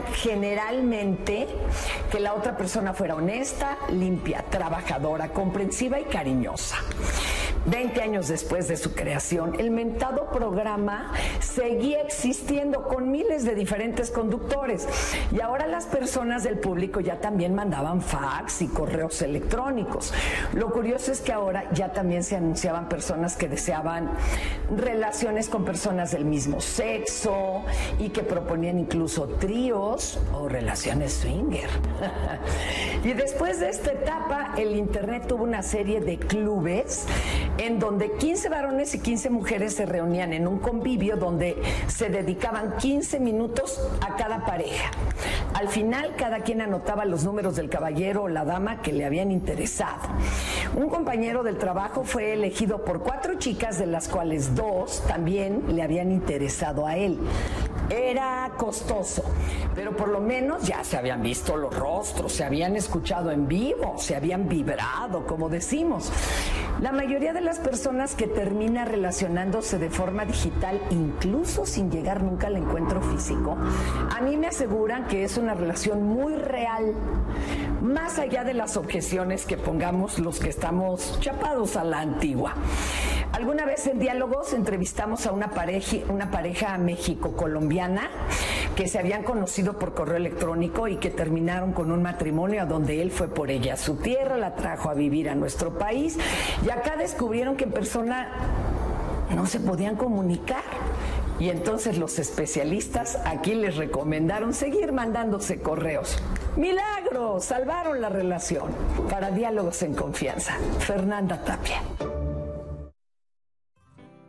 ¿Sabías que el 28 de agosto se celebra el Día del Abuelo? Conmemoramos a todas las abuelas y abuelos que, gracias a su experiencia y conocimiento, son una figura central para conservar la historia y el tejido social de nuestras comunidades. Su presencia nos recuerda quiénes somos y de dónde venimos. Ellos son los depositarios de tesoros invaluables, como una lengua que sigue viva gracias a su incansable labor por preservar también han sido testigos de acontecimientos históricos que recordamos a través de sus conversaciones. En la familia aportan experiencia y estabilidad emocional ante los problemas cotidianos, tanto a sus hijos e hijas como a los nietos. Asimismo, transmiten valores a las nuevas generaciones que están al cuidado de ellos. Estos vínculos intergeneracionales son positivos para todos. En este día que se celebra en México desde 1900, 1983, es importante fortalecer una cultura de respeto e inclusión que ayude a revalorar a las personas mayores y estimule su participación en todos los ámbitos de la vida. Se ha propuesto denominar el festejo como Día Nacional de las Personas Mayores, de manera que atendiendo a un lenguaje incluyente,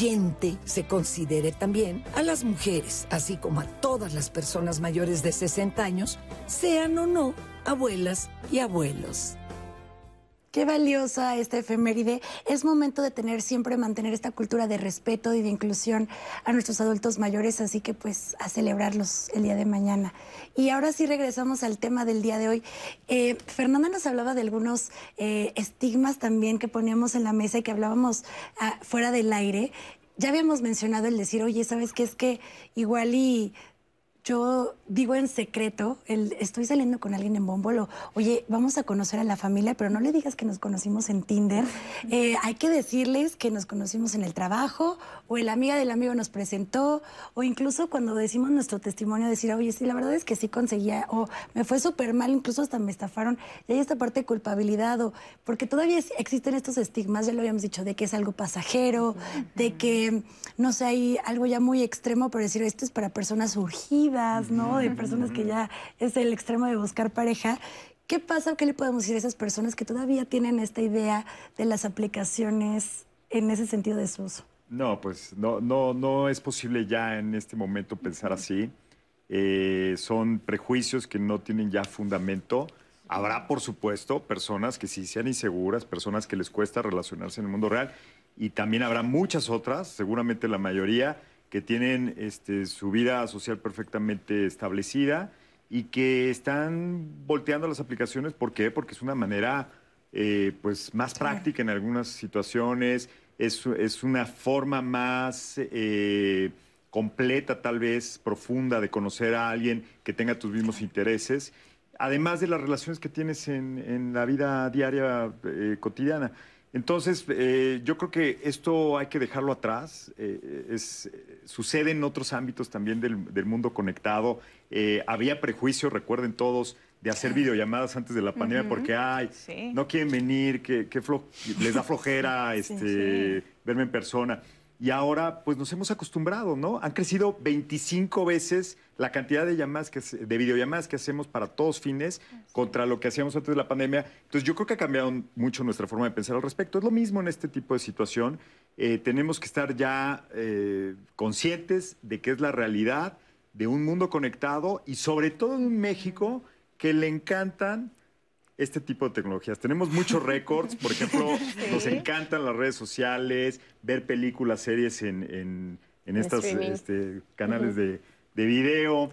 Eh, cuando algo en serio nos gusta a los mexicanos a nivel tecnológico, vaya que vamos Lo con todo y no, hay, y no hay quien nos detenga, ¿no? Entonces, este, estoy seguro que en, en este espacio de encontrar citas, amistades, pareja, es lo mismo. Y platicábamos en el corte que tal vez incluso esta podría ser una que alguien en este programa, terminando el programa, digan, bueno, voy a abrir una aplicación de citas, voy a empezar a utilizarla y tal vez sea el inicio de este uso de tecnología, nos decía Enrique, incluso tal vez de comprar algo en internet, algo que finalmente son beneficios que nos brinda la tecnología hoy en día y que tal vez hoy no les estamos utilizando, ¿no? Tenemos todavía esta barrera. Yo creo que sí, y sobre todo creo que, creo que el problema tal cual es que la gente piensa, las aplicaciones de citas son para esto. Y es lo que mencionábamos desde hace rato, las aplicaciones de citas no solo tienen una finalidad, tienen miles, tienen un millón de finalidades, tienen un millón de, de como espectros, o lo mismo de la seguridad que mencionábamos, ¿no? Puedes encontrarte tanto a la persona que pues, te quiere estafar, puedes encontrarte a la persona que es muy romántica, que después te la encuentras y tal vez ya no era tan romántica. Te puedes encontrar millones de cosas y al tú cerrar las puertas por algo tan, como tan burdo, tan, tan estereotípico como es que las aplicaciones son para gente desesperada o las aplicaciones son para la gente que es torpe socialmente. Entonces, cuando nos ponemos esa barrera, tú te estás perdiendo de todas estas posibilidades que, si bien te vas a encontrar a tu, el amor de tu vida, te vas a encontrar a quien, pues, a quien sea, ¿no? Pues, son miles y miles de personas las que están en las aplicaciones de citas que te estás perdiendo por el hecho de que te pones tú solito la barrera de este estereotipo de las aplicaciones de citas son para gente que y pues, insertas ahí algo despectivo. Y hablábamos de estas aplicaciones como de conectar. Por ejemplo, en Bumble incluso ya hay esta aplicación de, ¿sabes que No quieres buscar algo, este, tal vez como pareja, pero hay estas opciones incluso para encontrar, conectar en el tema laboral, en el tema de amigos o amigas. O sea, tal vez incluso en el final empezamos como en pareja y terminamos siendo amigas o amigos. Eso es posible, ¿no? Así es, es eh, ahora sí que en la red todo es posible, ¿no? Entonces, o empiezas buscando amigos y terminan siendo pareja, O o, termina, o ter- exacto, termina en negocio o en encuentro sexual, ¿no? O sea, al final creo que sí es muy, muy amplio el, el tema de la red, el abanico de, de posibilidades que, que podemos encontrar en este, en esta área, ¿no? Y ahora sí que depende mucho del- de la finalidad y nuevamente de lo que la, la otra parte, la otra persona esté buscando. Buenísimo. Nat, tenemos Oye, algunos se me acaba de comentarios. ocurrir una pregunta que justamente muchas personas en redes a lo largo del programa dicen, ok, yo respeto las aplicaciones, pero a mí mil veces yo soy una persona que tengo que conocer cara a cara a mi pareja, que aunque ya lo pruebe no me funciona. Eso también es válido, ¿no? Totalmente. Porque de repente igual pasa que si alguien no quiere entrar a una Claro. aplicación le dicen, ay, no, qué anticuado o qué aburrido. Claro. Entonces, ¿qué le podemos decir a estas personas que dicen, no, yo ya lo probé y no es lo mío? No, totalmente respetable. Así como intentar convencer a una persona, usa Spotify, ¿por qué vas a comprar viniles? Eh, tal cual, igualito. O sea, si alguien quiere mantenerse en su, en su método, en su manera, no podemos ser nosotros los que les vamos a cambiar. Claro. Les podemos explicar, les podemos dar como el parámetro, podemos quitarle un poquito de, de los estigmas, ¿no? De, oye, no, o sea, solo quiero que no es que no la uses porque, cual- porque es para desesperados, sino que si no la quieres usar, sea por una razón que pues, hombre, también hay personas que dicen, ¿para qué, ¿para qué la voy a usar si a mí me va bien? O sea, yo puedo ir perfectamente a una biblioteca, a un café, a un bar, platicar con alguien y tener una, una relación linda. Y si no, no te ves en la necesidad o no quieres investigar este mundo, pues también es completamente válido. No, totalmente de acuerdo, Nat. Y más experiencias nos han llegado, nos dicen, yo he tenido muy buenas experiencias, los hombres a los que he conocido, con los cuales ahora tengo una amistad. Definitivamente hay que ser muy cautelosos. Y ella dice, yo considero que el éxito para mí ha sido el ser honesta y no mentir. En otro nos dicen, Elena Chávez, yo estoy conociendo a una persona de otro país y es muy difícil, tanto con el idioma como con el entendimiento y por supuesto la desconfianza de saber si es alguien real o no. Amare Cruza, yo encontré pareja en una app, me siento feliz. Ah, bueno, es la que ya les compartía, la de la mujer que tiene 59 años. Y fíjense que en YouTube también nos llegó el testimonio de una señora, ella es María Estela Fernández, y nos dice, nos reencontramos en Internet después de muchos años. Él tiene 78 y yo tengo 73 y somos extremadamente felices. Y esa es otra de las bondades justamente de la Internet, de que antes tal vez si cambiabas de estado, si te ibas a otro país y le perdías la pista a alguien, era difícil que se reencontraran, Claro. pero ahora basta con entrar a Facebook, buscar el nombre y, y muchas veces reencuentras y conectas con personas de tu pasado y está, está increíble. Eh, por ejemplo, también nos dicen, en Tinder hay perfiles de hombres extranjeros y caí desgraciadamente. Ya me querían extorsionar porque me hicieron creer que me enviaban unos regalos por mensajería y, la supuesta pa- y para la supuesta paquetería me pedían un depósito de 40 mil pesos. Afortunadamente reaccioné y no pasó nada. Eh, también nos dice Jesús José, hay de todo y se logran buenas amistades. También yo me enamoré en plena pandemia y fue en redes sociales. También hay que aceptarlo, no todo es realidad en el ciberespacio y prepárate para decir y recibir un no por respuesta. En una de nuestras llamadas nos dice Montserrat, una vez yo salí con alguien por medio de redes que se presentaba muy lindo, muy amable y de todo. Platicamos así por un par de meses y un día me citó en un restaurante elegante porque en algún momento yo le había comentado que me gustaba ese lugar. Convivimos muy padre y a la hora de pagar él me sale con que no traía dinero ni traía su tarjeta. Entonces yo le dije, no te preocupes, yo traigo dinero, no hay problema. Siguió muy normal. De pronto le dije, ahorita vengo, voy al baño y me salí. Yo dije, yo no le voy a pagar la comida, solo quería ir a comer y ni me dio pena, ni dije adiós y me salí. ¿Cómo le hizo? Quién sabe, nos dice ella. Ojalá que nos esté viendo para que él nos diga qué hizo. Pero que nos dé la otra parte de la historia. Nos dice Mari Carmen, no confío en relacionarme en pareja con una persona que conozca en redes. Yo conocí a dos personas y solamente querían sexo. Yo percibo que los hombres están equivocados y piensan que nosotros como mujeres nos estamos prostituyendo. Para mí no es nada confiable, no estoy de acuerdo. Ella nos dice, Adriana Mi- Miganjos, mi esposo y yo nos conocimos hace 15 años por internet. Al año nos casamos y siempre nos mostramos tal cual somos. Tal vez ahora puede, que puede ser que sea diferente. También nos comparten una reflexión. Creo que estas plataformas solo son un medio para conocer personas, al igual que bares, la escuela, fiestas y demás. No debemos satanizar algo que meramente es una herramienta tecnológica. Hace años las personas ponían anuncios de periódicos para conocer a pareja. Ahora simplemente buscamos por internet. Los tiempos cambian y los medios también. En lo personal únicamente he tenido buenas experiencias y ella dice, claro, tomando las medidas de seguridad como en cualquier otro escenario. Eso es lo que nos han compartido en redes. Ani. Oye, Nat, está increíble. Y voy a retomar uno de los mensajes que dices eh, que hace ver a esta persona en, en Facebook de yo me enamoré a través de las redes sociales. ¿Eso es posible? O sea, entendiendo este proceso de enamoramiento, sí puede llegar a tener este... em, a decir, ¿sabes qué? Sí me enamoré a través de redes sociales o forzosamente necesitamos la parte física o con la parte digital es suficiente. Sí se puede dar. El proceso del enamoramiento sí sucede en las redes sociales. Ya cuando hablamos de amor ya estamos pasando al segundo escalón, ¿no? Entonces ya para entrar al amor ya sí necesitamos el contacto físico, sí necesitamos vernos, ¿no? Este, afianzar, amarrar ciertas Hasta la cosas. parte química, ¿no? Claro, claro, ¿no? Entonces, este, sí, eh, sí se puede dar el fenómeno del enamoramiento. Y hay personas también que tienen la idea de que los mensajes, las palabras, pues llegan mucho más que la parte atractiva, ¿no? Que la parte física, Claro. ¿no? Sin embargo, como comentaba hace unos momentos Enrique, es tan importante también el lenguaje no verbal como el lenguaje verbal. O sea, al final esto es lo que construye también una realidad y una interacción. ¿no? Eh, tengo, que, eh, tengo que cotejar este, que la otra persona sea sincera y para eso también necesito verlo. ¿No? Me puede hablar maravillas e, en línea, pero ¿no? Su cara, no, no sé, los ojos viendo para otro lado, no sé, ¿no? Mostrando como este desinterés. Entonces, creo que sí, ya para llegar a un amor profundo y real, hay que pasar al contacto físico. Pero el proceso de enamoramiento sí se puede por eso dar. dicen que las acciones valen más que las palabras, ¿no? Así Si es. nos enamoramos solo por mensaje o por llamada, al final hay que comprobar la otra parte, ¿no? Claro, hay que ¿Cómo comprobarla. reaccionas en ciertas situaciones? ¿Cómo actúas ya Así es. en ciertos Claro. momentos? Y la realidad es que ya también la tecnología o estas aplicaciones nos dan un entorno maravilloso. O sea, ya es un nivel, o sea, entiendo la parte física, pero eh, que en algún momento obviamente tiene que haber esta conexión, etcétera.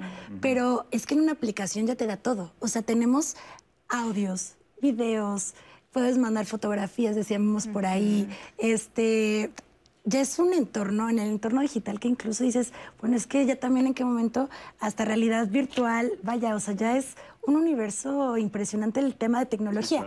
Y en el programa que nos, cada vez que Nat nos leía un testimonio o veíamos uno, decíamos como, hay otra aplicación, hay otra aplicación de que no conocíamos. ¿Ya Claro. cuántas llevamos? Muchísimas que no conocíamos y que probablemente no vamos a conocer. Son eternas porque hay para todos los gustos, para todas las intenciones, eh, edades, género, vaya, de todo un poco.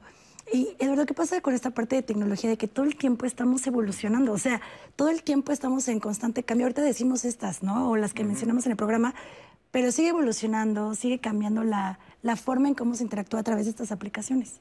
Y eso es realmente lo que tenemos que trabajar como, como personas, en la, la adaptación al cambio, porque esa es la constante que ahora vamos a seguir viviendo. Ya Así comenzamos, eh, poco probable que estas aplicaciones sean igual de populares en, en orden que las que vayamos a conocer en cinco años, ¿no? Las tecnologías como realidad aumentada, realidad virtual, ya están en este campo. Lo que pasa es que no, no han sido adoptadas por la mayoría todavía de los internautas, menos en nuestro país, pero para allá vamos. Entonces, este, vamos a ahora tal vez no solamente a vernos en videollamadas, sino que en un modelo tridimensional vamos a poder interactuar con la otra persona. Ah. Este, al rato van a llegar otro tipo de, de sensaciones, de, de olor, de tacto, etcétera. No lo sabemos. Y donde nosotros tenemos que trabajar es en estar dispuestos a abrazar estas nuevas tecnologías, Claro. experimentarlas eh, y tratar de dominarlas también, porque eh, podría ser eh, de repente demasiado, ¿no? Y sentirnos abrumados por todas las innovaciones que están presentando día a día y eso hacernos eh, salirnos, ¿no? Y excluirnos de, de esa realidad. Pero sin duda eso va acompañado de todas las actividades del ser humano que están evolucionando también, el acceso a la salud, el acceso al comercio, el acceso a la educación. Tenemos que estar abiertos porque eh, en muchas ocasiones eh, a- al público internauta lo motiva por primera vez entrar a, a- a los medios digitales algún tema de entretenimiento, de comunicación o en este caso de buscar Pareja. pareja, ¿no? Entonces, qué bueno, háganlo porque eso les va a abrir la puerta a un mundo de posibilidades tremendo que seguramente va a cambiar la vida de muchas personas. Sí, abrazar los cambios. Me encantó eso porque hablaba Nat, de periódicos y ahora, bueno, toda la variedad que podemos empezar a tener y que seguro en unos años, Nat. Y que en algún momento incluso dicen, a ver, ahorita creemos que las apps es algo muy novedoso, cuando en realidad desde hace años, o sea, en cuanto hubo este auge de Internet, ya habían páginas de Internet para Claro. citas, o sea, y vemos películas de hace 20 años y ya se maneja este tipo de, de- historias en las que conocí a alguien por esta página de citas y tal, ¿no? Pero antes de que termine el programa, queremos presentarles la cartelera de la próxima semana. ¿Cuáles son los temas que vamos a abordar aquí en Diálogos en Confianza? Vamos a verlo. La próxima semana, compártenos tus experiencias en Diálogos en Confianza. El lunes, conoce cómo funciona la acupuntura en el tratamiento de algunas enfermedades, así como sus efectos analgésicos y antiinflamatorios. ¿Sabías que la Organización Mundial de la Salud reconoce y promueve su utilidad? El doctor José Bandera te espera. La pensión alimenticia es una obligación y un derecho recíproco que no solo recae en el padre. Cómo lo establece la ley y por qué es mejor llegar a acuerdos para que se cumpla. El martes, entérate con Marisa Escribano y recuerda que el bienestar de los menores es una prioridad. ¿En qué momento la actividad de jugar deja de ser un pasatiempo para convertirse en un trastorno adictivo? La ludopatía genera conductas que dañan profundamente la vida personal, laboral y social de quien la padece. El miércoles acompaña a Guadalupe Contreras. México sigue siendo un país que discrimina. El rechazo y segregación por el color de la piel, el origen, la lengua, el género y la orientación sexual impiden la conformación de una sociedad con equidad. Es necesario mirar las expresiones de discriminación para erradicarlas. Participa este jueves con Leticia Carvajal. ¿Eres de los que piensa que es normal que el deseo en la pareja desaparezca con el tiempo y la rutina? Esta es una creencia que adoptamos sin tomar conciencia del daño que provoca en la relación y en la autoestima. El viernes, comparte tu experiencia con Cristina Jauregui. Escríbenos en nuestras redes sociales, visita nuestro blog y comunícate al 55 51 66 40 00. Participa con nosotros. Recuerda que Diálogos en Confianza es un espacio para ti.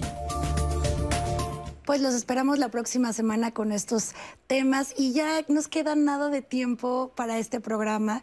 Es momento de empezar las conclusiones y me gustaría que nos fueran compartiendo cada uno de ustedes un poco el cierre de este programa. A ver, Doris, tenemos nada. Sí, bueno, pues recomendarles que se aventuren, ¿no? Aquellas personas que están eh, un poco indecisas. Eh, es una realidad también en la que estamos envueltos, entonces incorporar la tecnología y estas nuevas plataformas también me parece que es una forma de autodescubrirnos y también permitirnos conocernos desde otro lado. Entonces, eh, vaya, y, romper estos estigmas y estos paradigmas tradicionales que se tienen este, de, pronto muy negativos sobre el uso de, de plataformas. Entonces, de hacerlo siempre de forma consciente y este, teniendo muy en claro qué es lo que yo soy, lo que yo busco también en la, en la otra persona.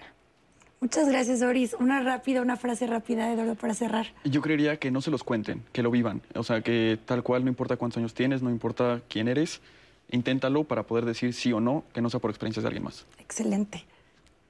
Si eres una persona que quiere buscar pareja, si eres parte de la comunidad eh, LGTB, hay aplicaciones para ti. Si eres una persona joven buscando una persona grande o viceversa, hay aplicaciones para ti. Si tienes gustos extravagantes, también existen aplicaciones para ti. Pruébenlas, eh, vívanlo y sobre todo utilicen la tecnología a su favor porque es realmente lo que va a cambiar a nuestro país. Pues quiero agradecerles a todos por estar aquí. Gracias, que tengan un excelente fin de semana. Nos vemos hasta la próxima. Chao.